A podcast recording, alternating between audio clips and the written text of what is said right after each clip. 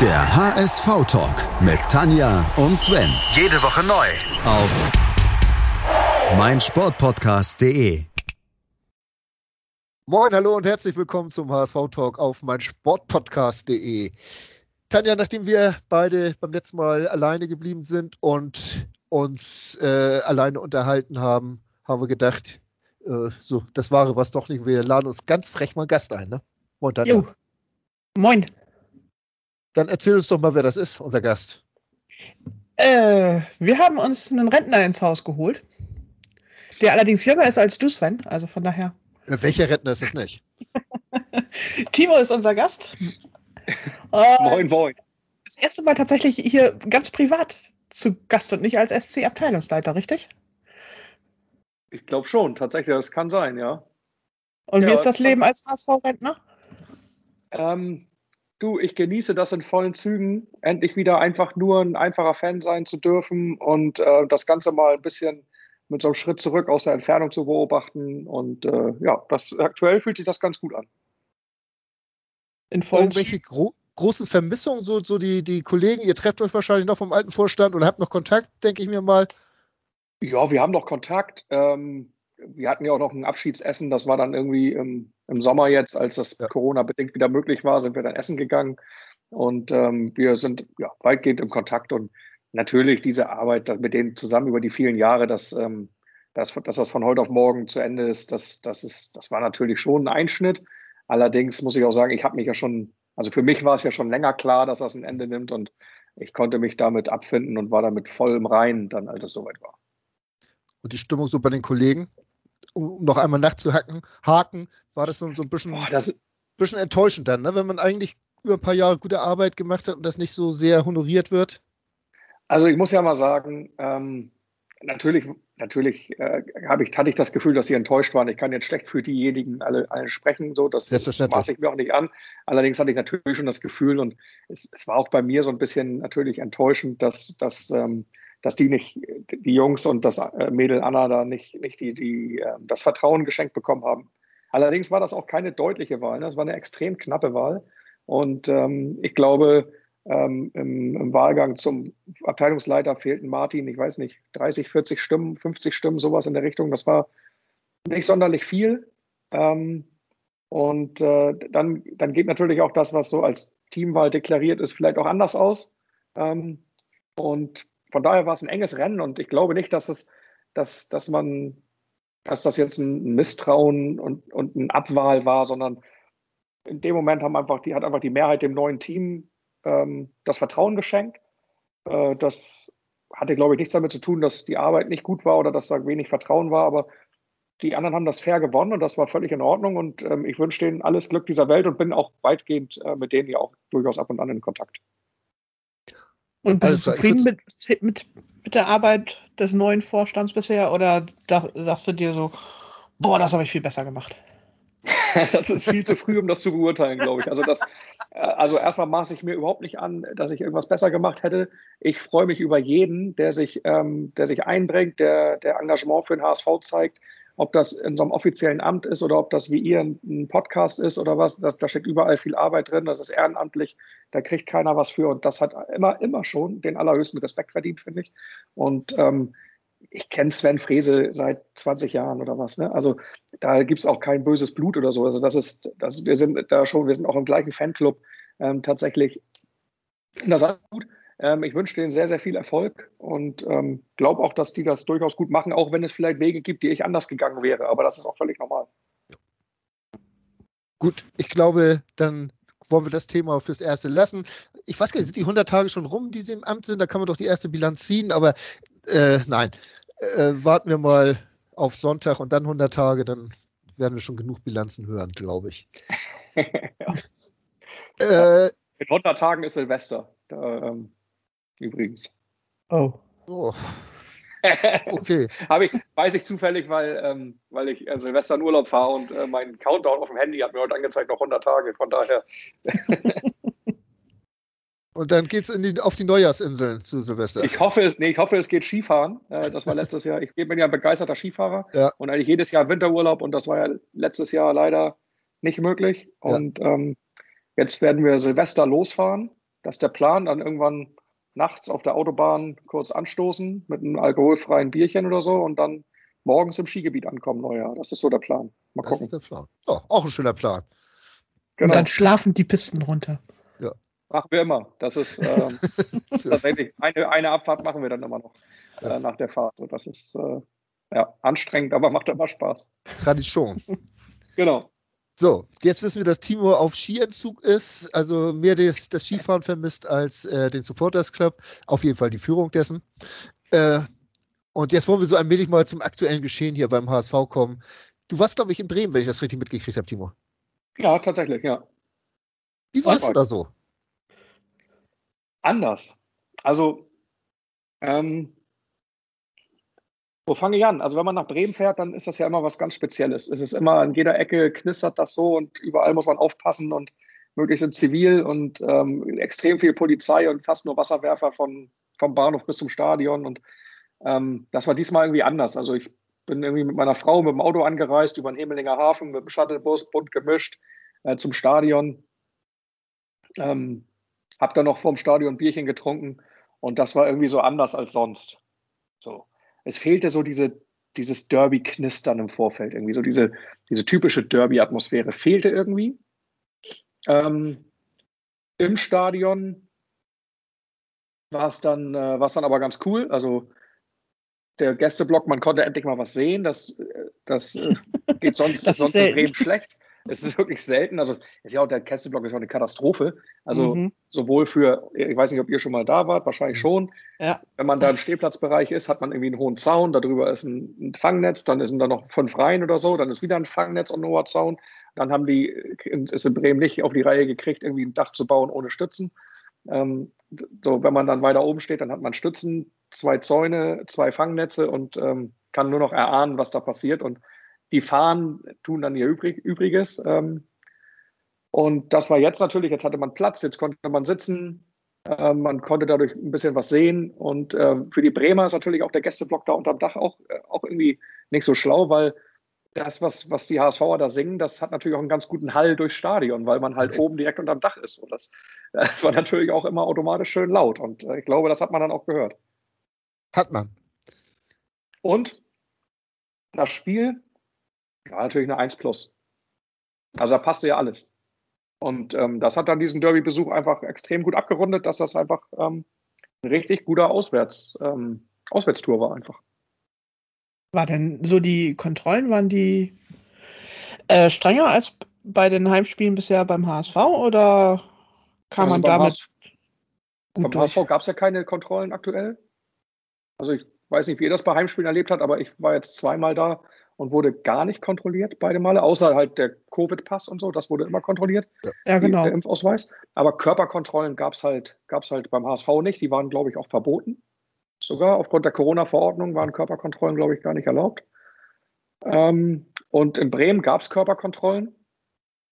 Und die haben das eigentlich ganz gut gemacht, ähnlich wie bei uns. Dass, ähm, dass es vom Stadion konnte man überall schon bei so ähm, fliegenden äh, Helfern und Helferinnen irgendwie den Covid-Pass vorzeigen, hat so ein Armband gekriegt und brauchte das dann am, am Stadioneingang halt nicht mehr. Und das haben die halt auch schon am Hemelinger ähm, äh, Hafen gemacht, wo dieser Park-and-Ride-Parkplatz ist. Bevor man in die Shuttlebusse einstieg, haben die das halt auch schon gemacht. Oh, so cool. Und das war, das war damit total entspannt und total super und man hatte dann am Eingang keinen Stress mehr. Es gab dann noch eine Körperkontrolle, aber die war auch relativ vernünftig. Ja, Kann man Stadion, nicht meckern. Bei uns im Stadion hm? musste ich bisher höchstens mal irgendwie Tasche öffnen und die reingucken lassen, aber ansonsten hättest du echt alles mit reinnehmen können. Ja, wie gesagt, also. Außer das Coronavirus. Ich glaube, das war tatsächlich sogar verboten. Also ich glaube, Körperkontrollen waren aufgrund der Corona-Verordnung, glaube ich, ja. tatsächlich nicht erlaubt in Hamburg. Ich bin auch der Meinung, ja. Ja, in Hamburg sind sogar schon Leute mit dem Krankenkassenausweis reingekommen, habe ich mir sagen lassen. äh, das, so, so, sowas soll das geben. Also da, kann ich auch mal, hört ja keiner zu hier, in Bremen war es tatsächlich am, am, am Hemelinger Hafen. Da stehen dann, stehen dann diese Helfer und sagen, äh, hier gibt es die Bändchen, ich wollte gerade mein Handy rausholen mit Corona-Pass und er sagt zu mir, ach, lass stecken, ist doch eh scheißegal und bindet mir das Bändchen ums Handgelenk. Also auch das passiert da. Ne? Also da gibt es ja. die nächsten, die da kamen, die wurden dann von jemand anderem streng kontrolliert und es gibt da immer halt den einen oder anderen Ausreißer so. Ne? Also da. Ja. Gut. soll Lass man dazu einfach sagen. so im Raume stehen, ne? Genau, also ich, äh, ich, ich fühle mich dann auch tatsächlich in dieser aktuellen Situation, ich bin da nicht sonderlich ängstlich, aber ich fühle mich schon besser, wenn, wenn dann diese Auflagen auch tatsächlich kontrolliert werden, muss ich sagen. Finde find ich auch, gehört sich, soll so sein. Und ja, du, dir hat das Spiel gefallen. Ähm, es ging Mir ja, nicht. Es, doch, es, es, hat gefallen. Es ist ja, wie gefällt dir der Walter-Fußball? Fangen wir gleich mal damit an, Timo. Dieses äh, ja eigentlich spektakuläre Durcheinander, was da veranstaltet wird auf dem Platz. Kommst du damit klar? Das weiß ich noch gar nicht so genau. das, das, ist, ähm, also ich bin ja tatsächlich jemand, ich, ich versuche immer alles irgendwie positiv zu sehen und, und ähm, immer wenn ein neuer Trainer kommt, dann, dann gucke ich mir an, was er schon irgendwie mal geleistet hat, wo er mal gut war und, und versuche das irgendwie so in mein Gefühl mit einzubauen, unbewusst. Und bei Walter war es das erste Mal, den konnte ich mir einfach nicht schönreden. Ähm, es war so, keine Ahnung, für mich war das so der, jetzt sind wir wirklich in der zweiten Liga angekommen. Also ähm, Trainer, ne? also der, der erste damals noch mit, mit, mit Wolf als so ein Aufstiegstrainer, äh, mit Hacking war halt so ein fast schon ja, ein reiner Welttrainer, würde man so sagen, Champions League-Erfahrung. Dann kam das junge Talent mit Tune, der irgendwie der aufstrebende junge neue Klopp oder so. Und jetzt kommt halt Walter, der halt irgendwie bei Kiel war und bei Stuttgart, Stuttgart. irgendwie entlassen wurde und dann zum HSV kommt und dann denkt man so, ja, okay, wenn das jetzt der Trainer ist, also mein Gott, Walter. So, mir fehlt ja halt die Euphorie, um es mal so zu sagen, so, ne, für diesen Trainer. Und, und fußballtechnisch war es auch die ersten Spiele, fand ich schon ziemlich durchwachsen. Also Schalke, erste Halbzeit, boah, zweite Halbzeit, super. So, dann Dresden, erste Halbzeit wie die Feuerwehr, zweite Halbzeit, geht so. Und was mir tatsächlich aufgefallen ist, und das war vielleicht auch so ein kleiner Wendepunkt, war so bei diesem, war das das Darmstadt-Spiel, glaube ich, wo es dann das erste Mal auch Pfiffe vom Publikum gab. Ähm, äh, weil die zweite Halbzeit fand ich auch tatsächlich ja so ein, also ziemlich viel Standfußball einfach war. Also alles hintenrum, im Mittelfeld war kaum Bewegung. So, man fand keine Anspielstation und ist immer über den Torwart gegangen und da waren, glaube ich, die Fans wirklich ein bisschen ungeduldig. Und seitdem habe ich aber ähm, gefällt es mir immer besser. Also von, ich habe das Gefühl, von Spiel zu Spiel wird der HSV besser und mir zumindest gefällt es mir besser. Heidenheim schon ein, ein wirklich gutes 0-0 ähm, was man auch gerne gewinnen darf. Äh, was kam dann? Das habe ich jetzt tatsächlich Sandhausen, Sandhausen. glaube ich schon. War dann mhm. schon Sandhausen Heidenheim? Genau, da war eine Länderspielpause zwischen, deswegen ist Ja, genau. Ja, genau. Ja, Sandhausen war natürlich, da muss man eigentlich zur Halbzeit 5-0 führen. Da gibt es für mich gar nichts zu meckern, außer dass, dass die Chancenverwertung halt schlecht war. Und, dafür ähm, kann der Trainer irgendwie herzlich wenig, ne? Nee, dafür kann der Trainer nicht wirklich viel. Also da sind einfach Dinge bei, die muss man halt machen. So. Und und, und Bremen war jetzt, also mal die ersten 70 Minuten war das wirklich ein, ein sensationelles Spiel von uns, fand ich. Und, und das darf gern so weitergehen. Und dann bin ich sehr zufrieden mit dem Walter Fußball, weil ich das auch mag, wenn man so ein bisschen Action auf dem Platz hat. Und wenn man nicht immer nur kontrollierte Offensive hat, sondern wenn man auch mal so ein bisschen Attacke hat einfach. Also das finde ich, ich finde das gut. Ich gewinne lieber 4-3 als 1-0, so, um mal was fürs, fürs Phrasenschwein zu machen. Ne? Ähm, auch wenn das mein Herz vielleicht nicht immer mitmachen würde, aber, aber so. Es, ja, wer ja denkt denn an die älteren Leute so wie mich? Ja, ne? verstehe ich. Du, du bist da im Stadion und, und Tanja muss mich alle zehn Minuten wiederbeleben, weil, weil mir das Herz stehen bleibt. ja, genau. Sei froh, dass ich das noch mache. Ja, das, Betonung liegt auf noch, ich habe es gehört. Ja, ja. ja, das ist, ja, ich verstehe das. Ähm, den Walder Fußball, frage mich doch einfach nochmal irgendwie zum Ende der Saison ich fand das ganz witzig. Äh, du sagtest das ja schon gegen äh, Darmstadt da, diese, diese Pfiffe und da kam bei uns an der Ecke auch schon ein Walter raus mal und so weiter. Ähm, und, und jetzt so allmählich wird er in der Presse schon wieder als Welttrainer gehypt, weil wir 2-0 in Bremen gewonnen haben, ne? Ja, und da muss man ja auch ehrlich sein, ne? Also ähm, am Ende darfst du dich auch nicht beschweren, wenn das Ding 2-2 ausgeht. Nee. Also die letzten 20 Minuten da passiert ist, ähm, da, das, das Ergebnis verdeckt das alles so ein bisschen, ne? was da eigentlich noch, noch, äh, noch, noch offen liegt und noch zu noch besser zu machen ist eigentlich so. Ne? Also das darf man ja nicht, darf man, eigentlich darf man sich unterschlagen. Und äh, wenn du, wenn der, der Füllkrug nicht so ein Blender ist, dann, äh, dann steht das da plötzlich 2-2 und dann ist wieder alles schlecht. Was macht der eigentlich beruflich? Keine Ahnung. Ähm, versucht Eckfahren abzuschießen oder so. Ich weiß es nicht so genau. Ja, aber auch bei uns dann die, die Konter, die wurden ja auch nicht mehr konsequent ausgefahren. Der Ballbesitz war überhaupt nicht mehr da. Und so, so dieses, du hast wieder das Gefühl, die hatten wieder Angst äh, zu gewinnen. Im Stadion hatte ich das Gefühl, dass die platt waren. Also Oder platt waren, ja. Machte das so, die, dass die einfach körperlich kaputt waren. Und ja. dann frage ich mich dann halt, okay, das ist schon sehr intensiver Fußball, den der Walter spielt. Aber wir haben auch 30 Minuten in Überzahl gespielt, glaube ich. Oder 25 Minuten oder so in Überzahl gespielt. Und danach war es 10 gegen 10 und auch nicht in Unterzahl oder so. Also, dass eigentlich, es mich schon gewundert hat, dass Bremen äh, die letzten 20 Minuten so viel mehr Luft hatte als wir. Ja. Naja, die haben sich ja vorher 70 Minuten lang geschont. Das, das fand, fand, ich zum Beispiel auch nicht. Also ich fand die schon, ich fand, ich fand die, die sind halt viele falsche Wege gelaufen, aber sie sind nicht wenig gelaufen, glaube ich. Ich kenne die Statistik tatsächlich nicht. Äh, aber es würde mich. Oh, wir sind fünf Kilometer mehr gelaufen. Okay, das natürlich. Waren aber auch einmal mehr die ganze Zeit. Ne? Das sind die fünf Kilometer, ja. die derzeit einmal gelaufen ist. Ja, mhm. das kann sein. Ne? Ja, dann war es dann tatsächlich ähm, einigermaßen ausgeglichen von der, ja. von der Laufbereitschaft. Und natürlich, wenn du so einen Rückstand hinterher rennst, hast du vielleicht noch ein bisschen mehr Luft, weil du es aufholen willst, als wenn du ihn verteidigst. Sehe ich alles ein, aber die letzten 20 Minuten äh, haben schon in meinen Augen gezeigt, dass noch ein bisschen was getan werden muss. Äh, das verwundert ja auch nicht, ne?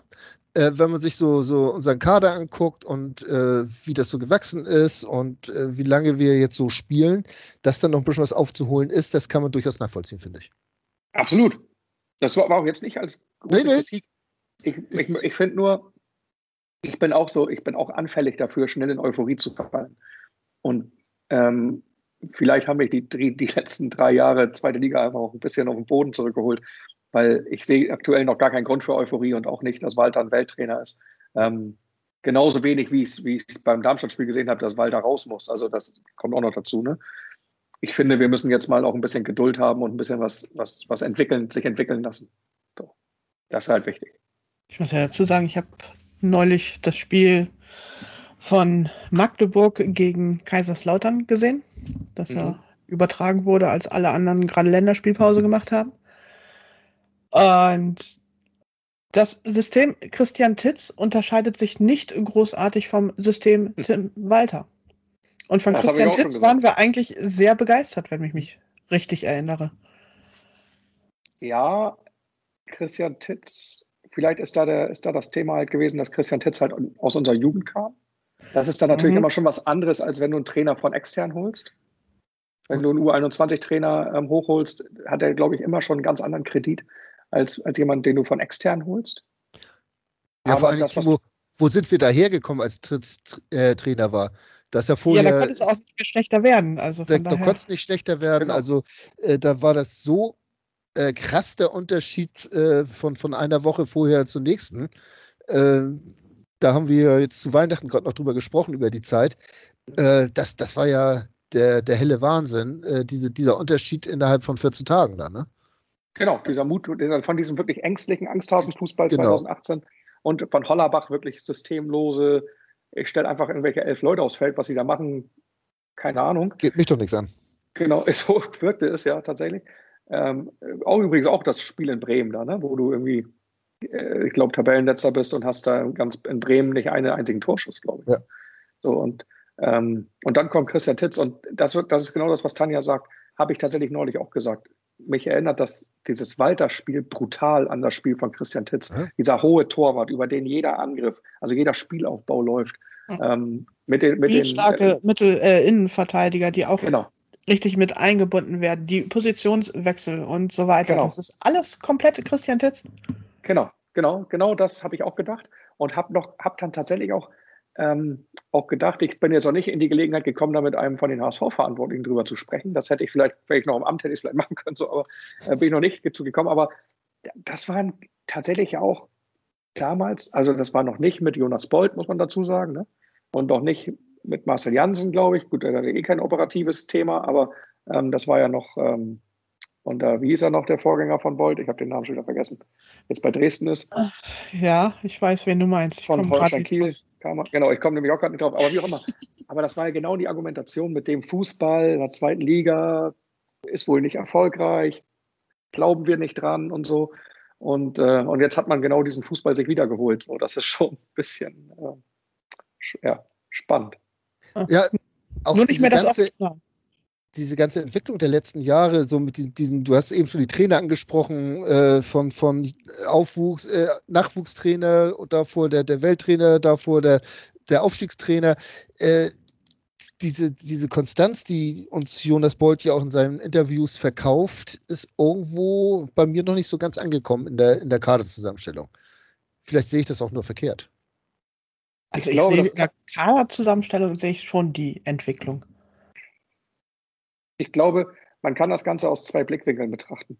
Ähm, das eine ist die Konstanz, die auch ich irgendwo nicht gesehen habe, weil man immer irgendwie, ähm, ja, man geht, man geht von diesem, von diesem offensiven Angriffsfußball von Titz weg zu einem kontrollierten Fußball von Wolf, ähm, der ja nun wirklich sehr kontrolliert war. Ähm, bleibt vielleicht bei dem kontrollierten Fußball bei Hacking, aber von dem Jungen geht man weg zu was Erfahrenem als Trainer geht dann wieder zurück zu einem eher chaotischen System von, ähm, von, von Tune, wo ich mich daran erinnere, dass mal ein, äh, ein Spieler von Aue, glaube ich, in der Hinrunde den, den ja. unseren Mitspieler gefragt hat, was spielt ihr hier eigentlich für ein System? Und in der Rückrunde ähm, hätte diese Frage wahrscheinlich ein HSV-Spieler nicht mehr beantworten können. Also da wussten sie selber nicht mehr, was sie für ein System spielen. Und, und jetzt hat man wieder plötzlich wieder einen anderen Spielstil. Also wieder sehr hochgerückt, hohes Pressing, was bei Tune gefehlt hat äh, mit, mit einem spielstarken Torwart, der bei Tune auch eher im Kasten stand und so. Aber auf der anderen Seite ist es halt doch schon, dass wir immer eher in allen Bereichen diesen Fußball selber gespielt haben. Wir wollten selber das Spiel bestimmen, wir wollten selber den Ball haben. Und es war jetzt nicht so krass, wie es, wie es, wie es, ich glaube, 2014, 15 und so war, wo wir von einem von einem kontrollierten Fußball mit, mit Labadia hin zu einem totalen Umschaltspiel bei Slomka gewechselt sind. Und dann hatten wir dazwischendurch noch hier den, den Holländer. Der Gistol, der war ja noch schlimmer. Also das ja. war ja wirklich, das war ja wirklich, das waren ja wirklich kom komplett konträre Ideen vom Fußball. Ja. Hier ist, unterscheiden sich Details jetzt. Da haben sich ja wirklich, also der eine wollte immer den Ball haben und als das nicht funktionierte, hat man einen genommen, der nie den Ball haben wollte. Also über Gistol ich habe das mal mit, äh, mit einem ehemaligen Spieler mal bei so einem Fanclub-Besuch, habe ich gesagt, ist das eigentlich, also die Gerüchte kursieren so, dass, dass der mit Absicht den Ball äh, nach vorne schießt, damit, damit der Gegner den hat und man den halt früh pressen kann. Und er hat mich nur angegrinst, der Spieler, und meinte so, nein, nein, absichtlich verlieren wir nie den Ball. So, aber mhm. genau den Eindruck machte es halt. Ne? So, und, äh, und die Ironie war beim Spieler dann auch durchaus durchzuhören. So, und da, dieses Konträre, was wir damals hatten, das haben wir halt jetzt nicht mehr bei den, bei den Trainerentscheidungen, finde ich. Sondern da unterscheiden sich so ein bisschen die Spielstile, aber dass wir immer den Ball haben wollen und immer selber das Spiel machen wollen und kontrolliert oder ein bisschen chaotisch auch spielen, das ist, glaube ich, gleich geblieben. Und ich glaube auch, dass wir jetzt so mit der Trainerentwicklung sind wir dahin, dass wir nicht mit jedem Trainer wirklich die komplette Mannschaft austauschen müssen. Wir können natürlich es sind jetzt im Sommer viele gegangen oder mehr oder minder gegangen worden. Aber das war eigentlich eher so ein natürlicher Prozess, weil man gesehen hat, die entwickeln sich hier nicht mehr weiter. Das hat keinen Sinn. Da machen wir einen Cut an dieser Stelle. Mhm. Aber es ist nicht so, dass der Kader an sich auf links gedreht wurde, was die Fähigkeiten betrifft, sondern es ist tatsächlich einfach immer so eine Weiterentwicklung da. Insofern schon eine gewisse auch Konstanz auch dabei. Ja, das sehe ich genauso wie du. Tatsächlich ähm, finde ich aber auch, dass man natürlich dieses, diese, dieses auf Säulenspieler zu setzen, die jetzt so eine Mannschaft führen oder entwickeln, davon ist man halt wieder komplett abgerückt. Ne? Und, aber das ist dann ja auch irgendwo okay, wenn man merkt, dass sein, dass sein, sein Weg nicht, nicht so funktioniert, wie man sich das vorstellt, dann muss man ihn halt auch korrigieren. Viel ja. schlimmer wäre es, wenn man, wenn man jetzt krampfhaft daran festgehalten hätte. Das wäre wirklich schlecht gewesen. Aber zur Entwicklung gehört auch, den eingeschlagenen Weg vielleicht mal nachzujustieren. Und das hat man, glaube ich, sehr gut gemacht dieses Jahr. Inklusive noch ein bisschen Geld gespart, weil an Gehältern, also ja. was ja auch durchaus immer dann mit jeder Zweitligasaison auch tatsächlich weiterhin nötig ist. vor allem in Corona-Zeiten dann noch viel mehr. Ne? Ja. Ja. Ich glaube, wir machen mal ein kurzes Break und dann äh, werden wir nochmal auf das Derby zu sprechen kommen. Das war ja doch eher eben ein bisschen kurz. Schatz, ich bin neu verliebt. Was? Da drüben. Das ist er. Aber das ist ein Auto. Ja, eben. Mit ihm habe ich alles richtig gemacht. Wunschauto einfach kaufen, verkaufen oder leasen. Bei Autoscout24. Alles richtig gemacht. Willkommen zurück hier beim HSV Talk. Nächste Runde. Wir machen weiter im Nordderby. Gab ja doch so ein paar Szenen, wo man drüber sprechen könnte. Äh, die erste gelb-rote Karte, glaube ich, müssen wir nicht großartig drüber diskutieren. Oder eher noch, ob es glatt rot war. Was denkst du, Timo? Ähm, ja, tatsächlich. Ich glaube, ich glaube, da darf sich keiner beschweren, wenn der Schiedsrichter die glatte rote Karte zückt. Ähm, am Ende trifft er ihn jetzt nicht so doll, wie es äh, im ersten Schritt aussah, aber wie er da mit beiden Beinen voran reinspringt, damit nimmt er halt billigend eine Verletzung in Kauf und das ist in meinen Augen Gelb-Rot ist dann schon in Ordnung, aber man hätte sich auch über Rot einfach nicht beschweren dürfen. Hatte ein bisschen was von Guerrero, ne? ja, ein bisschen weniger Anlauf hatte er da doch. aber es, es, es, war einfach, es, also eigentlich hätte er ja noch eine extra Karte für, einfach für Dummheit kriegen müssen. Das war ja, also mal ehrlich, also wie kann man denn da so ein Zeichen setzen, okay, meinetwegen, aber so da reinhüpfen, also das ist schon. Was ich Boah. sehr irritierend an der ganzen Sache finde, ist, dass dann hinterher Heuer vorgeworfen wird, er hätte das provoziert. Entschuldige mal, der hat einfach nur den Ball kontrolliert und ist dann schuld daran, dass er gefault wird? Also bitte. Da habe ich ein bisschen drüber gehabt. Das kann ich gut, gut verstehen, Tanja. Ich muss ja dazu sagen, dass ich, ähm, ich glaube, wenn man, wenn man ein, ein Teil der gegnerischen Mannschaft ist, dann ist, kann dieses Spiel, so wie der HSV in der, im eigenen 16er, also für mich ist das ja Herzattacke, aber das kann auch schon ein bisschen provokant wirken manchmal. Also immer wieder, es läuft sich ja immer wieder jemand frei, dass man immer wieder die Stürmer, der ist ja nur wirklich auch, also der Angreifer, der beim Pressing ist ja immer wieder auch hin und her gelaufen und man hat wieder nie den langen Ball gespielt, den die ja provozieren wollen, sondern immer wieder kurz, kurz, kurz, kurz, Dreieckspiel und so aufgezogen. Dass sie das frustriert, kann ich schon nachvollziehen. Also eine nachvollziehbare Dummheit. Jetzt haben wir das richtig einsortiert, aber ich glaube, weiter darüber reden muss man nicht.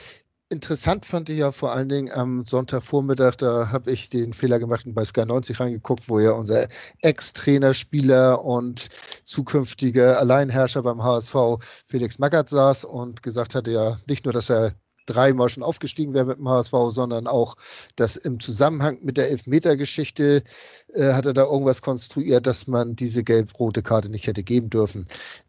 Wir könnten darüber reden, das ist aber müßig. Über den Elfmeter allerdings, also wenn sich die Bremer da beschweren, den nicht bekommen zu haben, kann man das nachvollziehen, Timo? Oder wie siehst du das? Das war halt auch so eine Geschichte, die man, die, die man halt leider nicht klar beantworten kann. Also aus meiner HSV-Brille ist es natürlich niemals ein Elfmeter. Ja, ist klar. Aber wenn ich versuche, die mal abzunehmen, dann können wir uns, glaube ich, nicht beschweren, wenn wir den gegen uns kriegen. Allerdings hat sich der, der VAR das ja auch angeguckt, also zumindest auf der Anzeigetafel war dann so ein Riesenschild hier VAR-Überprüfung ähm, und Ergebnis kein Elfmeter. Also es war wohl auch in deren Augen keine klare Fehlentscheidung, sodass sie da eingreifen mussten. Und ähm, ja, aber also auf den ersten Blick habe ich auch gesagt, klarer Elfmeter. So, aus dem Stadionwinkel so, okay, scheiße, jetzt kriegen wir einen Elfmeter. Als ich die Fernsehbilder gesehen habe, finde ich aber auch den, das eine oder andere Argument dazu, ähm, dass man ihn auch nicht geben braucht. Durchaus. Es war wieder dieses Ding mit der klaren Fehlentscheidung, die der VAR braucht, um einzugreifen. Und die war es halt nicht. Ne, das, das, das waren keine Elfmeter. Genau. Also so, so, kannst du jetzt meinen Roman, den ich schon wieder erzählt habe, auf ein, drei ja. Worte zusammenfassen. Vielleicht sollte ich das sofort machen, dann sparen wir uns sehr viel Sendezeit. genau. äh, ja. So, ein, einen neuen Gast bitte. Und dann äh, hatten wir dann noch so, so, eine, so eine Szene da mit dem, mit dem Freistoß. Äh, okay, die, die Regel haben jetzt wohl alle kapiert und ich schätze mal, dass diese Szene auch noch in der ein oder anderen Schulung mal gezeigt werden wird. Äh, was mich da interessiert, weil ich ja nicht im Stadion war, war es wirklich so, dass Arndt Zeigner das in der Halbzeit äh, aufgeklärt hat im Stadion? Das weiß ich nicht. Ich war, in der, ich war in der Halbzeit nicht auf meinem Platz. Also ich bin in der Halbzeit bin ich runtergegangen, weil es gab in Bremen, und da muss man sie auch mal wirklich lobend erwähnen, es gab richtiges Bier im Stadion. Also Ui. okay, es war Isagebeck. Das macht, gibt natürlich wieder Abzüge in der B-Note, aber es hatte Alkohol. Und von daher bin ich tatsächlich in der Halbzeit runtergegangen, habe mir ein Bier geholt. Ach so. Deswegen weiß man muss dazu wissen, dass man im Bremer Gästeblock keine Getränke zu sich nehmen darf. Darf man jetzt aber. Ach, das darf man mittlerweile. Corona Früher durfte man das nicht mehr. Weiß ich, aber jetzt darf man das, weil man darf ja im Umlauf nicht trinken, weil da ja Masken sind. Ah. Von daher war das wirklich ganz okay. Also man, konnt, man konnte Bier trinken mit Alkohol, man durfte die auf die Plätze mitnehmen, man durfte das da gemütlich trinken. Und ähm, das war dann schon, schon ganz cool. Deswegen kann ich das nicht beantworten, was da in der Halbzeit war tatsächlich. Ähm, ja, aber die Szene ist für mich, glaube ich, schon, also die findet, die findet auch den Weg in jeden Saisonrückblick, glaube ich. Ja. Also das ist schon ziemlich gut. Ich fand's brüllend komisch. Und ich, ich habe es halt auch nicht geschnallt. Also ich kannte die Regel tatsächlich, aber ich habe es halt aufgrund dieser Geschwindigkeit im Stadion einfach nicht geschnallt. Und, mhm. und ich habe aber sofort gesehen, der Schiedsrichter hat das sofort abgepfiffen. Das habe ich gesehen. Und ich stand noch da und neben mir meine Frau und rechts neben mir kannte ich auch welche. Ich sagte, der hat abgepfiffen, das Tor zählt nicht. Und die sind dann noch weggerannt und haben noch gefühlt fünf Minuten mit den Fans gejubelt. Das ganze Stadion ausgeflippt. Aber der Schiedsrichter hat schon lange abgepfiffen gehabt. Ja. Und dann ging das bei uns in der Fußballgruppe, bei WhatsApp ging es dann irgendwie, da haben die dann ersten das erklärt, dass der Weiser in die Mauer gelaufen ist und das nicht darf. Und ähm. Ich fand es ja sehr schön, wie Moritz Heyer sofort auf den Weiser gezeigt hat. Hier, das hier, Bild ist auch geil. Das ist herrlich, ne? Das, das, das war eigentlich noch super. stärker als sein Tor, diese Szene, wo er gleich so, ja, guck mal, was er da macht. Ja, ja genau. Die habe ich auch gleich, habe ich auch so, so, so, ein Meme gekriegt, irgendwie aufs Handy, irgendwie so, wo das Bild von Moritz Heyer und so, ja, der stinkt nach Fisch. So. das ist echt. Das ist was erwartet er von Bremer, ne? Egal. ein super Bild, super ja. Bild. Ja, und aber das, also da haben wir natürlich super viel Glück gehabt, aber halt komplett regelkonform. Da braucht sich überhaupt niemand drüber beschweren. Und ähm, ich, also ich kannte die Regel auch deswegen, weil ich mich vor, das war ja vor zwei Jahren, wurde die eingeführt, glaube ich, 2019 oder so. Mhm. Und da haben sie, da, da haben ja immer alle, die, wenn die Mauer gebaut hat, hat die angreifende Mannschaft ja immer davor, einen Meter davor plötzlich eine eigene Mauer gemacht. Ja. So. Und, und da wurde das immer wieder erklärt, ja, die dürfen nicht mehr in der Mauer stehen und da erkannte ich das halt. Jetzt Wundert mich, dass es so viele nicht erlauben, machen. dass sie sich jetzt irgendwie hinter die Mauer immer noch einen hinlegen. Das war vorher halt auch nicht möglich, aber. Ja, aber das ist ja die eigene Mannschaft. Das sind ja die eigenen. Ja, Das sind ja die Verteidiger. Das, das hätten sie vorher machen können. Auch. Das dürfen die ja immer. Das aber die Angreifende darf ja nicht zur Mauer. Ja, und, aber du hättest halt, auch früher, nicht, wenn da noch der Gegner mit in der Mauer rumsteht, hättest du nicht m, jemanden hintergelegt. Okay. Achso. Ja, gut, okay, aber die, die, wäre. Die dürfen ja auch nicht, sowieso die Gegner, also die Angreifer dürfen ja auch nicht hinter die Mauer, weil dann stehen sie ja theoretisch sofort im Abseits. Ja. Und da das bei der Mauer dann ja auch immer irgendwie schon, schon ein Eingriff ins Spiel ist, äh, auch wenn es passiv ist, ist es ja immer, also das wird ja immer abgepfiffen werden. Deswegen gehe ich mal ja. raus. Und ja, also das ist natürlich, also, das, also die hellste Kerze auf der Torte ist ja offensichtlich nicht der Kollege Weiser, aber, aber ich finde ihn jetzt ganz gut. Passt ja. eigentlich sehr gut zum Verein, wenn man dann nochmal äh, mitkriegt, was Herr Wiese sich denn da noch nebenbei das halt ist auch, Das war so die Kirsche auf der Sahne ne? am Ende. Ne? Das ist wirklich so. Da, da passte wirklich alles am Ende des Tages. Wie sehr kann ein Bildungssystem versagen? Das ist wirklich geil. Ey. Das ist wirklich geil. Das ist echt groß. Und bei dem, nochmal auf den Weiser zurückzukommen, da fand ich ja schon lustig seine Antrittspressekonferenz, wo er sagte so, ja, eigentlich wollte ich nicht in die zweite Liga, aber mich wollte ja kein anderer. Mhm. Ist ja auch irgendwie so ein bisschen sympathisch, ne? So, so, ne? Also schon so ein bisschen treu, doof, sympathisch irgendwie. Also kann man ja nichts Schlechtes drüber sagen, aber dann, dann diese Szene noch, wo man wirklich denkt, oh, Alter. Ich glaube, der Duxch war richtig sauer und der hätte seinem Mitspieler am liebsten ja. sonst was gelangt. Also der war echt angefressen. Das glaube ich auch, ja. Ja, das war natürlich nochmal. Aber eigentlich, so, wenn man jetzt überlegt, dass wir nach einem Derby gegen Grün-Weiß äh, wirklich mal was zu lachen haben. äh, ist, dafür müsste man eigentlich dem Weiser nochmal so, so einen Orden zu wieder des tierischen Ernstes verleihen oder irgend sowas in der Richtung. Ja, schöne Geschichte war das. Ja, ja es ist tatsächlich, also es ist, es, es ist ja wirklich wie so eine zweite Papierkugel eigentlich. Ne? Also es ja. ist ja wirklich, Ja. Äh, anders, aber, aber genauso wird es genau so ein, so ein Karlauer bleiben. Leider war es nur ein einfaches Ligaspiel. Ähm, ja. ja. Also ich weiß auch gar nicht, was du mit Papierkugel gemeint hast. Also. Äh, dafür bin ich wahrscheinlich zu jung. Ja, genau. Wissen wir alle nicht mehr. Haier als Torschütze, müssen, müssen wir auch drüber reden. Das erste, das, das legt er also Millimeter genau auf Glatzels Kopf, muss man ja wirklich sagen. Also so aus vollem Lauf ein, eine Berührung, so halb hoch einfach reingelöffelt, wunderbar. Und das zweite steht da wieder genau richtig, wieder am langen Pfosten. Tolle Vorarbeit von Jatta. Mhm. Mhm. War sehenswert, ne? Beide Tore. Und was ist mit dem Haier los? Der weiß nicht nur, kennt nicht nur die Regeln beim Mauerbau, sondern hat auch gelernt, wo das Tor steht, ne?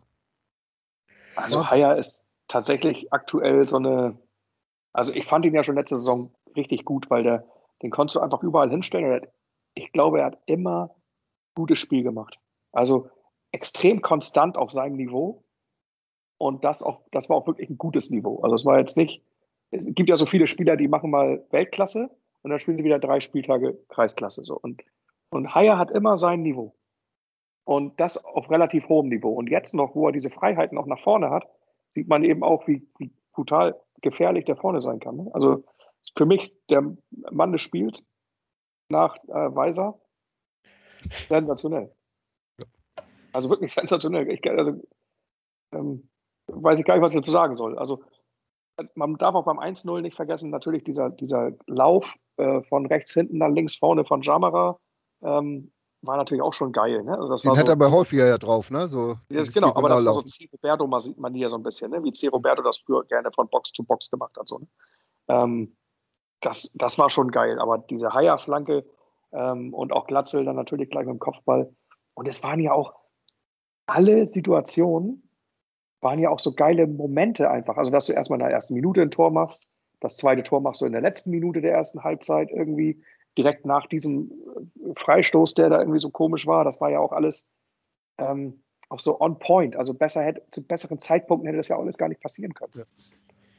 Und das war auch ja, sehr überlegt. Also ich meine, Glatzel, dieser Flugkopfball an etc. vorbei. Äh, gegen Sandhausen hätte er den zentral geköpft und etc. hätte den gehabt. Also von daher, das war auch sehr ja. überlegt alles. Genau, das war, das, das wirkte auch einstudiert. Ja. Fand ich. Also wirkte auch wirklich, äh, beide Dinger wirken, wirken einstudiert, aber man fragt sich auch, also muss da der Torwart vielleicht rauskommen? Haben die auch einen Abwehrspieler, die irgendwie einen Ball mal wegköpfen können? Oder ich meine, da stand ja auch niemand in der Nähe bei beiden Toren nicht. Ne? Also Glatzel vollkommen alleine und beim 2-0 Haier auch ja. Da standen sie alle bei Glatzel. genau. Ja, also die, die, die lernen auch, die Bremer. Nicht ganz so schnell wie wir, aber sie lernen. Ja, schon gut. Also, war, also man kam ja, also wirklich, im Stadion konnten wir alle nicht fassen, was da passiert. Die erste Halbzeit war wirklich, also wirklich, das war legendär. Ja. Das konnte man wirklich alles nicht glauben. Also mit diesem, mit, mit dem Tor gleich zu Anfang an, das war schon geil. Dieser Elfmeter, der nicht gegeben wurde, die rote Karte ja vorher, also das war ja auch schon äh, der Platzverweis, dieser Freistoß mit dem Weiser und dann direkt danach das 2-0. Das war ja wirklich ähm, ja, einfach großartig. Also wir haben fast ein bisschen mehr gelacht im Block als gejubelt. ich habe vorm Spiel gesagt, dass es entweder wird es ein Grottenkick oder es wird ein völlig vogelwildes Spiel. Es wurde das vogelwilde Spiel. Ja, genau. Also, ich hätte darauf gewettet, dass mehr als vier Tore fallen. Und ich habe gesagt, wenn wir da gewinnen wollen, müssen wir mindestens drei schießen. Ähm, das war fast so. Außer dass die, dass die Bremer halt das Tor nicht getroffen haben. Oh. Und wie das dritte Mal auch nicht. Ja, stimmt. Chance hatten wir auch, ja. Äh, die Chance hatten wir auch und auch noch andere Sachen, wo wir dann halt nicht zum Abschluss kommen, wo ich mich auch gewundert hat. Das war eine Szene bei, wo sie da quer durch den Strafraum laufen, durch den gegnerischen, aber nicht einmal den Ball in Richtung Tor bringen, sondern irgendwie ja. dann wieder raus sich kombinieren. Also hui, habe ich gedacht, äh, das, das kann auch nicht viele Mannschaften, so vom gegnerischen Tor wegzudribbeln, also wunderbar. Aber ja, das, das ist einfach so. Äh, Perfektion ist das alles noch nicht, da sind wir uns ja alle ganz einig und äh, zu viel erwarten wollen wir auch nicht. Aber ich stelle jetzt mal diese steile These, wenn Haier äh, das 2 zu 1 gegen Sandhausen nicht schießt, dann läuft dieses Spiel in Bremen komplett anders. Man kann es nicht widerlegen, aber ich hatte so schon nach dem Sandhausener Spiel äh, gesagt, da hatten wir uns auch noch mit ein paar Twitterern auf dem Bier getroffen bei Knappis und dann mhm. habe ich auch schon gesagt, das könnte der Big Point der Saison sogar sein, dieses späte 2-1 gegen Sandhausen. Haben wir auch gesagt. Also ähm, das haben wir tatsächlich auch gesagt, dass, dass das gerade für die Entwicklung einer so jungen Mannschaft jetzt genau. kann sowas brutal wichtig sein für den Teamgeist, für dieses, also für die, auch für dieses Selbstvertrauen. Ne? Ja. Nach dem Motto, okay, wir kriegen jetzt zwei Minuten vor Schluss ein Gegentor, aber deswegen haben wir noch lange nicht dieses Spiel nicht gewonnen. Also es ist immer noch Zeit zu gewinnen und das ist, ähm, da war Sandhausen extrem gut. Und ich weiß nicht, ob ihr das mit das gehört habt vorher. Ist ja auch, äh, Lars Pegelow war ja auch bei euch, glaube ich, schon mal im Podcast, ne? Ja, klar. Ähm, mhm. Ich, ich, ich finde ja immer noch, dass es, dass, für mich ist es immer noch einer der besten Sportreporter Hamburg, so, also wenn nicht der beste. Und auf NDR 2 war irgendwie vor dem Derby ähm, wurde irgendwie einer von Bremen, ich weiß nicht mehr, habe ich vergessen, und Lars Pegelow gefragt, wie das Derby aus, also wie das Spiel ausgeht. Und der Bremer natürlich ganz klar für Bremen. Wir haben hier die letzten beiden Spiele zu null gewonnen und auch viele Tore geschossen. Wir sind jetzt gefestigt, wir gewinnen, das ist ja klar. Und, und Lars Pegelow hat gesagt, ähm, dass der HSV sehr gute Chancen hat, das zu gewinnen, weil Bremen glaubt jetzt, sie haben die zweite Liga verstanden. Mhm. Und immer wenn du glaubst, du hast die zweite Liga verstanden, kriegst du einen auf die Fresse. So, so nicht wortwörtlich, aber so übertragen sind hat es gesagt. Und genau das ist eingetreten. Und dieses, dieses Trügerische gegen zwei Aufsteiger souverän 3 zu 0 zu gewinnen, das heißt halt noch lange nicht, dass du das nächste Spiel wieder entspannt gewinnst. So, und da, da ist die zweite Liga einfach ganz anders als die erste, finde ich. Und äh, das hat sich gezeigt, das hat sich bewahrheitet. Macht uns aber Angst für den nächsten Sonnabend, ne? Nee, Sonntag ist das ja. In, in, in mhm. Nürnberg. Gegen ja. Nürnberg. Können wir vielleicht gleich auch noch drüber sprechen. Machen wir ganz bestimmt. äh, ja. Wenn wir das Derby nochmal durchgehen wollen, hätten wir da noch eine gelb-rote Karte zu behandeln. Diesmal gegen uns. Also ja. die gelb-rote für Schonlau. Das war in meinen Augen eine ganz klare Konzessionsentscheidung. Also das hat man aus 100 Metern gesehen. Äh, das war ja genau auf der anderen Seite da von unserem Gästeblock, der, der sich nicht in Luft auflösen konnte. Ja. Und äh, also ja, der Bremer läuft dagegen und fällt hin und ist kurz vorm 16er und dann ist das vielleicht auch irgendwie ein Foul. Aber Geld muss man dafür nicht geben. Äh, man sieht es dann ja auf den Fernsehbildern sogar noch, dass er sich sogar versucht wegzugehen und und versucht, äh, aus dem Weg zu gehen. So, und, und dann darf das keine gelbe Karte sein. Glaube ich, brauchen wir auch gar nicht so lange drüber zu diskutieren. Ähm, ich bin von, von, von Sky ja relativ früh weggegangen, weil diese beiden Laberköpfe, die waren ja wirklich nicht zu ertragen da. Und äh, zum Glück war ja Sport 1, da war der Kommentator auch nicht viel besser, aber Martin Harnik als Co-Kommentator hat dann, find, wie ich finde, recht guten Job gemacht. Und der hat das dann auch gleich so erklärt. Ne? Das, wo, ja. wo soll er hin, die arme Sau? Ja, genau. Er, er hätte jetzt einfach nur noch auf den äh, Unsichtbarkeitsknopf drücken können. Das wäre die einzige Möglichkeit, da aus dem Weg zu kommen. Geht nicht anders. genau. genau. Ne? Und dann ist das einfach, genau, dann ist das einfach auch so eine Sache. Ne? Muss ich da eine gelb-rote Karte geben? Ja. Also. Aber okay. Aber das Stadion war eh schon also komplett gegen den Schiedsrichter, ne? Also ja. ist ja auch klar. Der Elfmeter kriegst du nicht. Und dieses Freistoßding haben die auch nicht verstanden so richtig, warum das abgepfiffen wurde. Und, und wenn du dann natürlich dann beim HSV dann auch noch äh, eine vermeintlich gelb-rote Karte nicht gibst, dann, dann, dann reißen die dann irgendwann die Hütte ab. Und deswegen ja. war das, glaube ich, auch eine Konzessionsentscheidung, damit er auch sagen kann, ey, ich habe doch mal auch da was gemacht. Das ist schon merkwürdig. Ich meine, selbst der Kicker schreibt in seiner Bewertung, dass Stegemann in der ersten Halbzeit tendenziell eher immer gegen Werder entschied und in der zweiten Halbzeit dann äh, übermäßig gegen den HSV pfiff. Das ist schon ziemlich vernichtend als Urteil. Also hat ja, der DFB keine guten Schiris mehr? Man muss ja sagen, bei dem Stegemann weiß ich schon lange nicht mehr, warum der überhaupt noch pfeift. Also das, der ist ja schon öfter damit aufgefallen, dass er einfach keine Linie hat und hat uns ja schon auch ein paar Spiele richtig mies kaputt gepfiffen. So, Aber ähm, ich fand auch, dass er nicht übermäßig gegen Bremen gepfiffen hat. Es waren halt die Situationen, die gegen Bremen liefen einfach. Was soll er denn machen bei dem Freistoß, wo der Weiser an die Mauer läuft? Was soll er denn da tun? Also, und was soll er tun bei der gelb-roten Karte gegen den Groß? Und beim Elfmeter, okay, sage ich noch. Ne? Aber auch da 50-50. Und ich finde noch eine Szene, die hat nirgendwo Beachtung gefunden. Ich weiß auch nicht, ob ich das aus dem Blog vielleicht falsch gesehen habe, aber das war relativ am Anfang. Die Nummer 17 von Bremen im Mittelfeld von hinten HSVer umgegrätscht. Gab einen Freistoß, aber keine gelbe Karte. Keine also, gelbe Karte. Das war mitten im Mittelfeld, völlig ja. un, also, also an, an, einem Platz, wo nichts passiert. Und dann auch noch wirklich von hinten. So. Und da habe ich mich im Stadion fürchterlich aufgeregt, warum er da nicht eine gelbe Karte gibt. Er war in allen Bereichen einfach für mich ohne Linie. So, er hat für, für Witzdinger eine gelbe Karte gegeben und für grobe Fouls manchmal stecken. Allerdings hat er da kurze Zeit danach hat er auch einen HSVer laufen lassen, der in Bremen auf Fuß getreten hat äh, und der dann auch gefallen ist. Äh, das gab dann genau. allerdings schon wieder böses Blut aus Bremer Richtung, weil der HSV kein Gelb gekriegt hat. Da haben sie die Szene, also auch hier bei, bei den Sky äh, Hanseln da, die, ja. die fingen dann auch wieder an rumzuzetern, warum das jetzt kein Gelb war. Die, da hatten sie die Szene davor, die du eben erzählt hast, schon komplett wieder vergessen. Ne? Ja, ich, also, ja, ich, ich, keine Ahnung, die Sky Hanseln, ich gucke das ja relativ wenig, muss ich ehrlich sagen, aber ich, ich finde den Tusche eigentlich, fand ich immer ganz gut, weil er, ich mag ja das, wenn, wenn, die, wenn die auch so ein bisschen Stammtischniveau haben. Es muss nicht, also die müssen natürlich Experten sein und Sachen besser wissen als die Zuschauer, aber trotzdem können sie irgendwie auch die Sprache sprechen der meisten Zuschauer, müssen nicht immer so hochgestochene äh, Superexperten sein, ich. Deswegen mag ich so diese, diese Tusche-Art eigentlich grundsätzlich ganz gerne, aber was ich da gehört habe, wie er sich beim Derby verhalten haben soll, ist wahrscheinlich irgendwas, irgendwie eine Laus über die Leber gelaufen, keine Ahnung. Ich glaube, der hat noch nicht verknust, dass Leistner nicht mehr beim HSV spielt. Kann sein, dass das, dass das natürlich bei ihm auch dann sowas Persönliches ist oder so, ne? Das kann natürlich sein. Leistner und Terodde weg, also das das wird er uns nicht mehr selber ausgesucht. Ja, aber das wird er uns trotzdem nicht verzeihen. Ja, das kann sein, ja. Das kann sein. Ja, und dann, was war nach der gelb-roten Karte?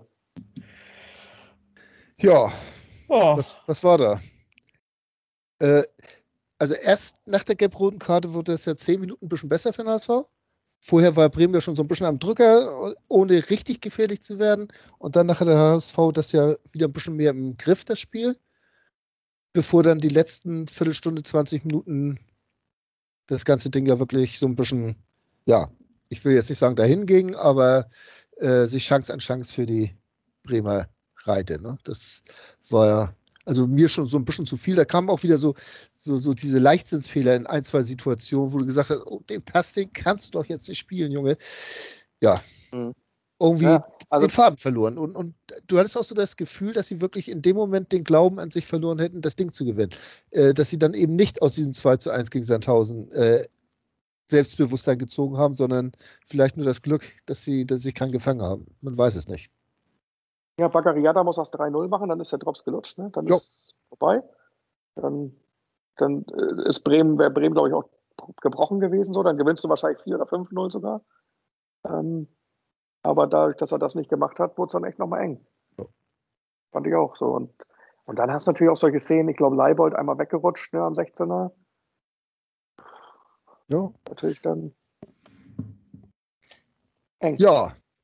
Oh. Aber unterm Strich steht ein schönes 2 zu 0 in Bremen. Ja, und ich fand auch, also im Stadion war dann so, als, als dann diese Szene war, wo, wo, wo Heuer Fernandes so weit draußen war und ich glaube, Füllkrug war das, an ihm vorbeiging ähm, und den dann aufs leere Tor quasi äh, Richtung äh, Weser geschossen hat hinter der Ostkurve. Da war dann auch irgendwie dem letzten im HSV-Block, glaube ich, klar, okay, also die können jetzt heute wirklich machen, was sie wollen. Ähm, die schießen hier kein Tor mehr gegen uns. So. Und das war sehr stimmungsfördernd dann irgendwann. Das war dann wirklich ganz gut. Und, und die haben ja auch wirklich tatsächlich, das habe ich heute irgendwo gehört, ich weiß gar nicht, ob das ein Podcast war oder so, auch von diesen 16 Schüssen, die sie da ja in der zweiten Halbzeit äh, hatten, gingen nur fünf überhaupt aufs Tor. Die dann irgendwie Heuer Fernandes entspannt halten konnte. Der Rest war irgendwo links vorbei, rechts vorbei, über weg und so weiter und so fort. Also richtig gefährlich aufs Tor ist da eigentlich nichts gekommen. Ne, genau. Das, das, das lag aber eher am Unvermögen der ja? Veteraner als am der Können. Überragenden Abwehrleistung des HSV. ja, stimmt, das stimmt. Aber also ich muss mir diese Szene vielleicht nochmal angucken, äh, wo Füllkrug da den Ball aufs leere Tor verballert, weil also äh, neben mir im Block stand halt einer und der sagte nur, Gott sei Dank haben wir so einen offensiv denkenden Torwart. Weil wenn der in seiner Kiste gewesen wäre, hätte der Bremer viel weiter in 16er reingekommen, um aufs Tor zu schießen. So mhm. war, war Heuer Fernandes draußen und hat ihn erstmal nach außen gedrängt und musste dann bei der Winkel spitzer, als, als er sonst gewesen wäre. Und ähm, auch dann muss er ihn natürlich reinmachen, gar keine Frage. Aber so, so hat er das interpretiert, dass es halt sehr, sehr gut war, dass er ihn halt so weit vorm 16er schon nach außen gedrängt hat. Ähm, und äh, die offensive Spielweise dazu beigetragen hat, dass er den halt nicht so einfach aufs Tor bringen konnte. Das muss man ja aber generell sagen, dass Heuer Fernandes passt halt in dieses System Walter komplett perfekt rein als Torhüter. Das, was er sonst immer als Schwächen gezeigt hat, die kommen jetzt nicht mehr so zum Tragen, weil er einfach viel diese 1 zu 1 Situationen hat, die er überragend lösen kann, wo er wirklich auch sein Spielverständnis mit einbringen kann, was hervorragend ist und wo er auch seine fußballerische Stärke voll zur Geltung bringen kann. Also ich glaube, Heuer Fernandes wird Tim Walter ab sofort auf jeder Station begleiten, weil er keinen besseren Trainer für sich finden kann. Das mag sein. Also ich, ich muss auch wirklich Abbitte leisten. Also ich habe tatsächlich von Heuer Fernandes so überhaupt nichts gehalten. Ähm, und, äh, und, und war überhaupt nicht davon überzeugt, dass das jetzt unsere, Nummer 9, unsere neue Nummer 1 werden soll. Und, und also aktuell überzeugt er mich total. Also nicht nur, weil er auf der Linie sackstark ist ähm, und, und auch dieses Passspiel natürlich sensationell beherrscht. Er hat auch eine Ausstrahlung im Tor. Also er steht auch da wirklich mit einem Selbstbewusstsein, mit einer breiten Brust, wie ich das lange nicht mehr von einem HSV-Torwart gesehen habe. Und das ist natürlich auch schon wenn ein Stürmer auf dich angelaufen kommt und du stehst da und machst dich breit und machst ne, eine, eine stolze Brust und, und zeigst dein Selbstbewusstsein, das, das äh, wirkt sich auf den Stürmer aus. Mhm.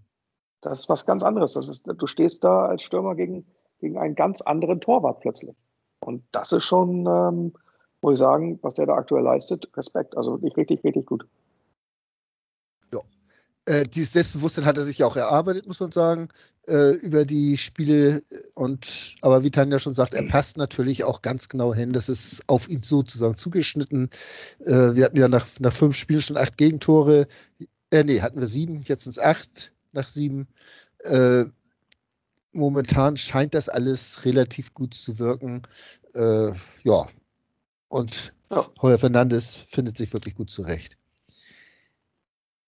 Äh, was, was ich auch noch bemerkenswert finde, ist, ist die jüngste Entwicklung von Jonas David. Vom ja, Talent schon von einigen schon abgeschrieben. Ich kenne so ein paar Leute, die mir gesagt haben, der wird im Leben kein Profispieler. Und mhm. was der jetzt mittlerweile macht und auch äh, wirklich relativ souverän macht, äh, das nötigt mir doch ganz schön Respekt ab also ich kenne da auch jemanden, der irgendwie beim Spiel gegen Dresden neben mir saß und über Jonas David gepöbelt hat, dass das nichts wird. Und er ist einfach jetzt so langsam, aber sicher wächst er in diese Rolle rein und das genau das muss er jetzt halt auch bringen. Er braucht die Konstanz, die an der muss er arbeiten, ganz klar. Aber man merkt wirklich, dass er über die Spielpraxis wirklich auch immer besser sich zurechtfindet, dass er besser auch in Zweikämpfe reinkommt, dass er besser Situationen antizipieren kann und insgesamt einfach stabiler steht. Der brauchte ein paar Spiele einfach, um in dieser Liga anzukommen, um im Profifußball anzukommen. Und das sollte man so einem jungen Spieler auch durchaus dann zugestehen. Ja, man kann, glaube ich, nicht, nicht von allen erwarten, dass sie so einen Start haben wie Ambrosius, der wirklich vom ersten Spiel an äh, eine sichere Bank hinten war, ne? der ja bei dem 1 zu 5 Sandhausen-Spiel eingewechselt wurde und der HSV plötzlich Stabilität gekriegt hat und in der Saison darauf einfach eine feste Größe wurde, ohne, ich glaube, auch nur ein schlechtes Spiel zu machen. Das kann man halt nicht von allen erwarten. Und, und David hatte natürlich schon seine, seine Themen hier in den ersten Spielen. Ich, fand, er, er stand immer ganz gut, aber er war auch nicht, nicht sonderlich zweikampfstark. Also hat, bei den Zweikämpfen da brauchte er noch Verbesserung. Und ich finde jetzt, die letzten beiden Spiele vor allem, da hat man auch wirklich diese Entwicklung gesehen. Mhm. Also ich mache mir da in der Abwehr bei dem Burschen überhaupt keine Sorgen mehr. Das ist wirklich mit Schonlau zusammen echt eine gute Innenverteidigung geworden. Mal gucken, wie lange das anhält. Ja gut, jetzt Schonlau ja erstmal weg, aber, aber auch bei David, wie lange jetzt diese, diese Form, die er jetzt seit zwei Spielen hat, anhält. Aber ähm, ich, ich habe aktuell das Gefühl, dass er einer der Spieler ist, wo man am deutlichsten auch die Entwicklung der Mannschaft sieht. Also. Ich glaube aber auch, dass Jonas David jemand ist, dem dieses Spielsystem von äh, Tim Walter unheimlich entgegenkommt. Der sich auch über seine Ballbesitzphasen äh, Selbstbewusstsein holt, um dann auch in, in, der, in der Defensive seine äh, Zweikämpfe besser zu gestalten. Ja, er ist ja auch einfach fußballerisch sehr stark. Also wenn man das mal mit Toni Leistner vergleicht, der ja eigentlich auf der Position vorgesehen gewesen wäre, äh, das sind Welten fußballerisch, was David auch an äh, Pässen irgendwie in die Spitze spielen kann. Da werden bei Leistner die Bälle unterwegs dreimal verhungert. Oder im Ausgelandet. Also. Ja, kann sein. Im Spielaufbau ist David um wirklich auf einem sehr, sehr guten Weg. Ja, ja da, da hast du durchaus recht. Ich hätte den Leistner trotzdem nicht abgegeben. Ja, aber wenn er will. Ja, klar. Ne? Wenn er dann weg will, ist es auch was anderes. Also auch die letzten Tage waren dann ja sowieso schon so, okay, macht wahrscheinlich tatsächlich keinen Sinn mehr, du musst ihn dann abgeben. Allerdings hätte ich es heute noch äh, auch gerade bei so einem Spiel in Bremen jetzt, also die letzten Viertelstunde, hätte ich, hätte ich äh, mir einen gefreut, der hinten kompromisslos die Bälle tatsächlich Klar. Ähm, abräumt. Ja, nicht, nicht, nicht mal so einfach blind rausballert, sondern ich meine, du musst auch, ähm, ich meine, wir hätten ja riesen Konterchancen haben können, wenn wir das, wenn man da mal ein bisschen längere Bälle gespielt hätte. Jatta ist ja noch auf dem Feld. Ich meine, der ist ja, der kann auch in der 90 Minute noch jedem Esel davonrennen. Also das ist ja wirklich, und das hat mir halt so ein bisschen gefehlt. Ne? Also da haben wir dann immer noch versucht, klein, klein rauszuspielen und wurden halt tot gepresst. Und da hätte man jemanden gebraucht, der mal richtig dazwischen haut und dann auch mal einen langen Ball nach vorne, ähm, dann vielleicht auch so, so einen Konter einleitet dann dadurch. Ne? Und generell, also auch einen, der hinten Bälle rausköpft und das, da war, da war ähm, ähm Leistner halt für mich sensationell. Also das ist, der hat hinten halt richtig gut abgeräumt einfach. Und das kann man vielleicht nochmal gebrauchen, um so einen Sieg nach Hause zu bringen. Das Aber ist Spielaufbau unter Walter-System jetzt nicht der ideale Spieler ist. Alles gut. Aber könnte das dann nicht die, die Rolle von Stefan Ambrosius sein, wenn er wieder fit ist, Timo? Für mich ist ein Ambrosius, tut mir leid, aber für mich muss, muss ein Ambrosius ein Platz in der Stammelf gefunden werden. Ob es diese Saison noch ist nach der langen Verletzung, lasse ich mal dahingestellt. Aber für mich war Ambrosius letzte Saison der beste Verteidiger und der ist auch nicht schlecht im Spielaufbau gewesen ich bin da sehr gespannt, äh, wie das für ihn wird, nachher zurückzukommen und äh, Schonlau oder David dann rauszunehmen. Das, das wird äh, eine sehr spannende Entscheidung, die wir dann also vielleicht erst im nächsten Jahr erleben werden. Ne? Also äh, jetzt im, im, Frühjahr wird man sehen, was dann passiert, aber ist ja auch noch ein doch, halbes Jahr hin. Und das ist auch eine schöne Situation. Also wenn du drei Innenverteidiger hast, die potenzielle Stammspieler sind, ist das doch wunderbar. Das gleiche haben wir auf der Rechtsverteidigerposition. Wenn wir da, wenn, wenn ähm, Wagnermann wieder richtig fit ist, Jamara braucht auch zwei, drei Spiele, um wieder reinzukommen. Der ist jetzt für mich, ist der fast unverzichtbar. Aber ein Wagnermann hat auch die Qualität mit seinen, was ist der, 20, 21, noch ein richtig, richtig guter Fußballer zu werden, der Stammspieler ähm, äh, Ambitionen hat. Und dann muss er sich den Platz wieder erkämpfen. Und am Ende äh, brauchst du auch einen gesunden Konkurrenzkampf. Und du, es reicht nicht, wenn du zwei Top-Innenverteidiger hast und zwei die ganz klar Nummer zwei sind, sondern du brauchst auch jemanden, der den Anspruch hat, Stamminnenverteidiger zu werden. So. Auf jeden Damit Fall. auch Druck, der Druck da ist. Da werden wir auch nochmal sehen, was aus Vuskovic wird, ne? Der ja wohl auch viel typ, ja. Potenzial haben soll. Er genau. konnte es dann auch nicht zeigen. Genau, und dann hast du aber auch das, den, den Vorteil, um nochmal kurz darauf zurückzukommen, bevor wir jetzt hier uns wieder verquatschen, aber ähm, die Innenverteidiger sind ja auch eigentlich ganz oft sehr, sehr gute Sechser. Und da kann es ja mal sein, dass, wenn da mal ein Spieler ausfällt, dann hast du ja auch vielleicht einen Platz da, wo jemand hochrutschen kann. Ne? Also, also ich kann mir zumindest schon sehr gut als Sechser vorstellen, so wie Beispiel. der zwischendurch schon irgendwie vor dem gegnerischen Strafraum auftaucht genau, und da Bälle verteilt. David mit seinem Spielaufbau kann ich mir auch als Sechser vorstellen. Also, und da gibt es ja auch die Möglichkeiten, in dieser Mannschaft Plätze zu haben. Ich meine, wer hätte denn bitte gedacht, dass Moritz Heyer plötzlich Achter spielt und der beste Torjäger wird? Also von daher ist doch alles möglich in dieser Mannschaft. Hm. Alles ist möglich. Und ich glaube, Haya ist einfach auch ein bisschen froh, dass er nicht mehr Rechtsverteidiger spielen muss. Das hat ihm am wenigsten gelegen bis jetzt, ne? Ja, das hat ihm nicht wirklich gefallen. Da hatte er zu wenig Platz, glaube ich. Das war ihm zu eng. Ja. Ja, ist so. Haben wir sonst noch jemanden, über den wir reden müssen? Äh, also, wer, wer, mich auch beeindruckt, dadurch, dass er nie zu sehen ist, ist ja Jonas Meffert, ne? da, da fragst du dich wirklich so, so Mitte des Spiels, spielt er überhaupt mit? Also er hat natürlich ein paar Ballaktionen, ein paar defensive, aber er scheint das eine unheimlich Ordnung in der Hand zu haben, da im, im defensiven Mittelfeld. Früher hat man immer gesagt, wenn man den Sechser nicht sieht, hat er das beste Spiel gemacht. Ne? So, so, das fiel mir immer, das hat, ich weiß noch, zu, zu Zeiten von Raphael Vicky hat man das immer gesagt. Und wenn man, wenn man, wenn man Raphael Vicky wahrnimmt beim Spiel, ist das meistens nicht gut. Also, Dann war es meistens eine gelbe Karte, ja. Ja, genau. Wenn man ihn nicht wahrnimmt, dann hat er eigentlich ein gutes Spiel gemacht. Das war dann bei so anderen Typen wie, wie, ähm, wie De Jong, der sein Nachfolger war, da war es anders. Den musste man dann wieder wahrnehmen, weil dann ja. hat er mal wieder ein Zeichen gesetzt, irgendwie mit einer schönen Grätsche. Aber so ein Meffert ist, ist genau, genau das. Ne? Also so ein unsichtbarer Ort in der Hand. Und ja. ich glaube auch, wenn der fehlt, dann würde richtig was fehlen. Ja. Das ist schon, ja, schon gut schauen wir mal, bin gespannt. Für mich ist der Kader ein Tick zu klein. Also ich bin gespannt, ob der Kader, ob die Kaderbreite reicht am Ende des Tages äh, für die lange Saison. Aber so die Kaderspitze auf jeden Fall ist schon eine gute Mannschaft, glaube ich. Also ich glaube, so wie der Kader jetzt im Augenblick dasteht, ist er sehr ausgeglichen und das ist ziemlich gut, weil dann halt auch, wie du schon sagtest, der Konkurrenzkampf durchaus angestachelt wird. Ich meine, guck dir Tim Leibold an, der findet jetzt auch allmählich wieder in die seriöse Spur zurück, weil er halt ja. mit Muheim einen im Nacken hat.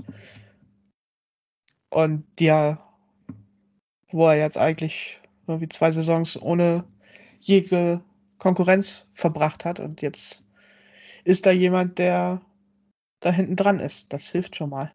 Ja, ja ich bin gespannt, ob der, ob der Muheim, der hat glaube ich, noch gar keine Spielminute, ne? Also. Doch, gegen Sandhausen wurde er eingewechselt. Ja. Ach, tatsächlich?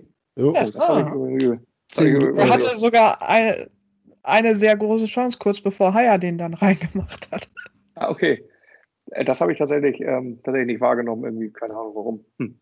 Auf jeden Fall, ja, aber bin ich sehr gespannt, also ähm, was gerade aus diesen jungen Talenten dann wird. Also. Ich bin auch noch sehr gespannt auf den Tommy Doyle, wenn man den dann endlich mal sieht. Ja, ich auch. Ich auch. Also wir haben noch was in der Hinterhand.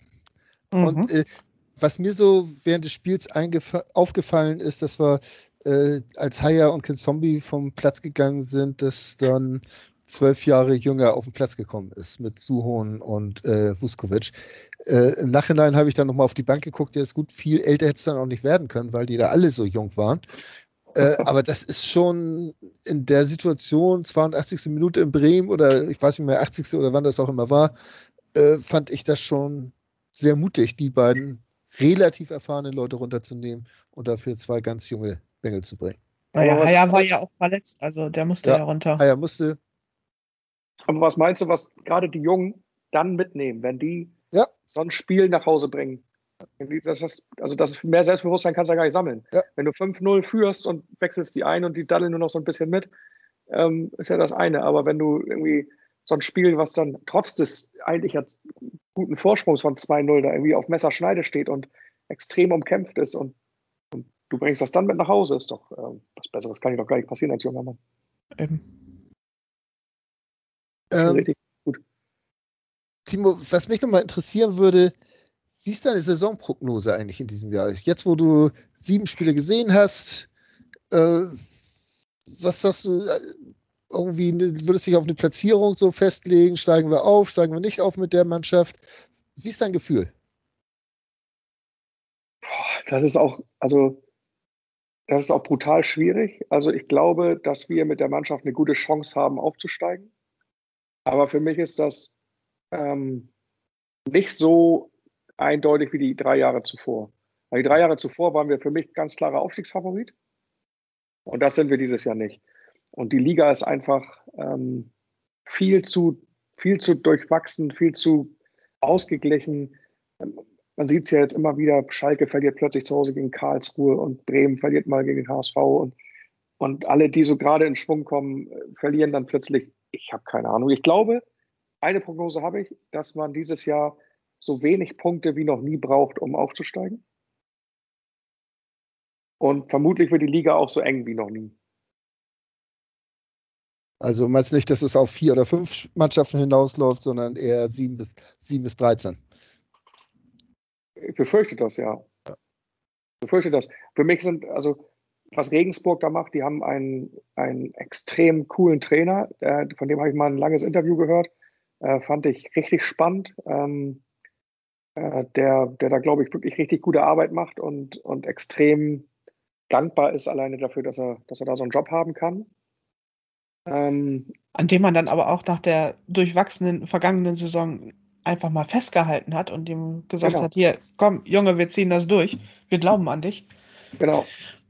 Und das und ist halt, ich weiß nicht, ob ihr euch mit dem mal beschäftigt habt. Wie gesagt, ich habe mir nur so ein, das ist halt so ein Flüchtling, ich glaube aus Serbien oder irgendwo da, äh, kroatischen, ehemaligen jugoslawischen Raum und, und der dann wirklich so Geschichten erzählt, wie er vier Tage im Wald Essen suchen musste. Ne? Also wirklich gibt keinen Menschen, der gesettelter ist und, und das Leben, was wir hier haben, mehr zu schätzen weiß wahrscheinlich. Und, und das, wenn du sowas natürlich irgendwie an die Mannschaft transportieren kannst, ist das, ist das, ist das natürlich schon krass. Ne? Ja. Ähm, das kann echt, klingt jetzt ein bisschen abgedroschen, aber sowas kann halt funktionieren. Also sowas kann halt eine Mannschaft aufbauen. Ne? Ähm, und das ist, das finde ich halt schon, äh, schon beeindruckend. Äh, total sympathischer Typ. Und äh, man, wie gesagt, man darf auch die Jungs äh, aus hier unserer Nachbarschaft da, ähm, St. Pauli nicht vergessen. Die sind, glaube ich, auch wirklich eine gut, gut gewachsene Truppe jetzt. Äh, ich hätte gedacht, nachdem die da ihre, ihre beiden Leihgeschäfte, Mamouche und wie es andere noch da verloren haben, mhm. ähm, wird es da wieder dunkler, aber die zeigen auch eine gute Konstanz. Also Regensburg, St. Pauli sind für mich so wirklich zwei totale Überraschungsmannschaften, die am Ende des, des, der Saison auch weit, weit oben stehen können. Schalke, Bremen, HSV gehören immer mit zur Verlosung in dieser Saison, in meinen Augen. Ich finde es auch überraschend, wie gut Paderborn jetzt reingekommen ist, trotz neuem Trainer, genau. wobei ich den Kwasniok, den habe ich jetzt auch irgendwie mal im Interview gehört, das ist auch so ein sehr geerdeter Typ und der scheint da gut hinzupassen. Da, die sollte man echt nicht aus den Augen verlieren. Nee, die darf man nie aus den Augen verlieren, irgendwie, weil die auch durch dieses Underdog-Image immer irgendwie noch so eine Wagenburg-Mentalität mit reinbringen. Düsseldorf muss man, glaube ich, auch immer ein bisschen mit auf dem Schirm haben. Nürnberg jetzt noch kein äh, Spiel verloren die ganze Saison. Sind, glaube ich, auch ganz oben. Ich habe die Tabelle gar nicht im Blick, aber sind auch irgendwie ganz oben mit dabei. Vierter sind sie im also Augenblick. Ja. ja. ja, genau. Und äh, wen hatte ich jetzt gerade noch auf dem Schirm? Äh, irgendeiner fiel mir gerade noch ein. Ähm, Heidenheim das, oder? Heidenheim, ja. der KSC darf man beide nicht unterschätzen. Darf man auch nicht, genau das ist schon, das, das ist schon wirklich äh, eine, eine starke Liga. Neulich äh, hat, mal, hat mal irgendwo einer, also es kommt ja immer bei diesen Länderspielen, sagt dann immer einer, es gibt offensichtlich keine Kleinen mehr. Und ich habe aber eher das Gefühl, es gibt irgendwie keine Großen mehr. Also ähm, die, die Kleinen sind weiterhin klein, aber die ganzen Großen sind natürlich nicht mehr so groß, wie sie mal waren. Also ich glaube, es gibt irgendwie, es gibt irgendwie keine richtigen Großen mehr, außer in der ersten Liga mit, äh, mit so vier, fünf Vereinen. Der, der Rest ist, ist halt alles irgendwie nur noch so ein ja, Durchschnitt. Und in der zweiten Liga haben sie sich, sind sie alle, also sind wirklich richtig viele, die, ähm, die das Zeug haben, oben mitzuspielen. Ja, wenn sie Konstanz jetzt, reinkriegen. Ne? Muss ja jetzt nur gucken, irgendwie zwischen Pauli auf Platz 3 und 96 auf Platz 12 sind drei Punkte. Ja, das 96 ist auch so ein Thema. Ne? Also äh, die sind sehr schwer in die Saison gekommen und jetzt plötzlich gewinnen die ein Spiel nach dem anderen. Und wo man auch denkt, boah, hätte man denen jetzt irgendwie gar nicht zugetraut. Also ich ja. zumindest nicht. Plötzlich sind sie da. Und das geht dann ja schnell. Da gewinnt sie, das sieht man ja bei uns. Also zwei Spiele gewinnen und plötzlich ist man wieder oben und hat wie viele Punkte? Zwei Punkte zum ersten oder so. Ja. Drei Punkte zum ersten. Also, ne?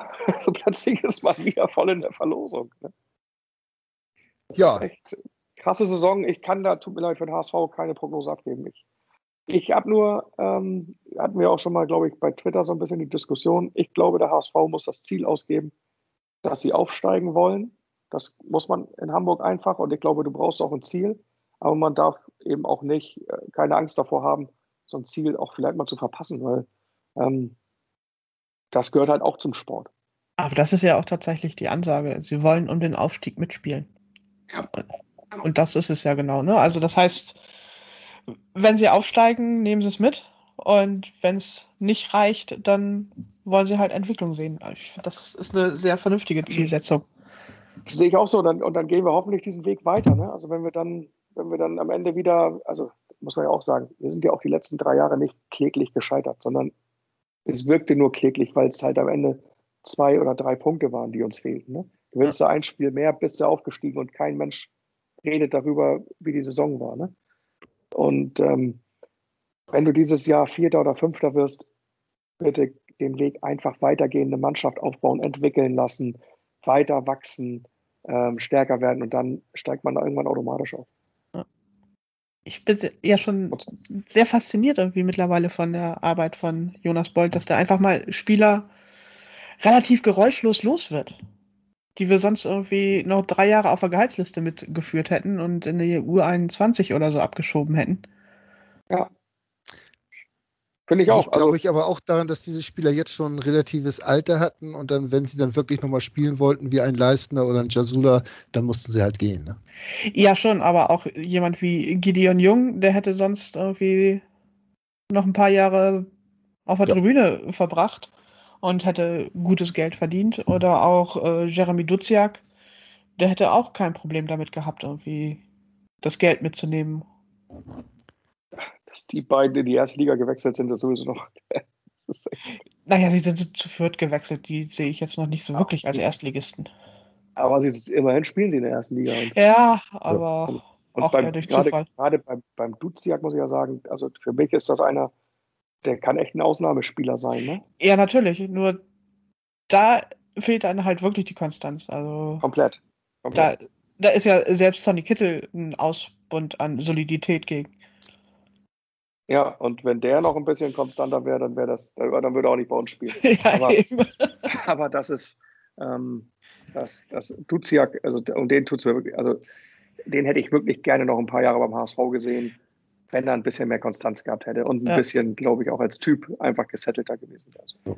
Ja. ja. Schade, schade. Schade.